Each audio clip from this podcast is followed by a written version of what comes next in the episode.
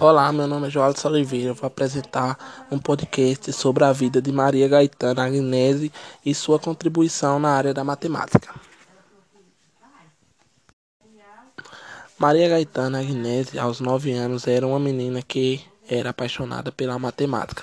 Ela nasceu em Milão na data de 16 de maio de 1718. Foi a primeira mulher da história no Ocidente a ser chamada de matemática.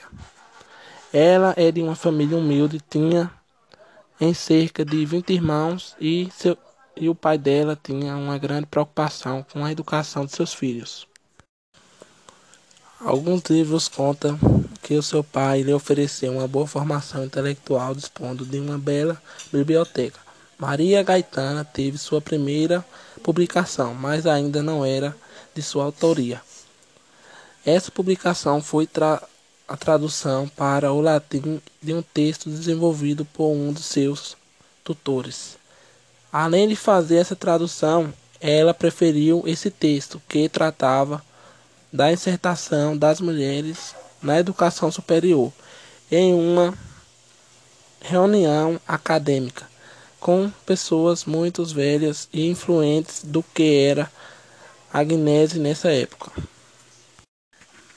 Maria gostava de outras coisas, tipo ao estudo das ciências humanas, com enfoque na filosofia e linguística, e também a música, mas mesmo assim a paixão era na matemática. Quando Maria teve seus 14 anos, ela já resolvia grandes problemas de geometria. Contasse Maria que ela interessou em ser freira, mas seu pai não aceitou e ela preferiu seguir uma vida mais simples e discreta, sem grandes aparições. Ela gostava de ajudar seu irmão a aprender e gostar de matemática.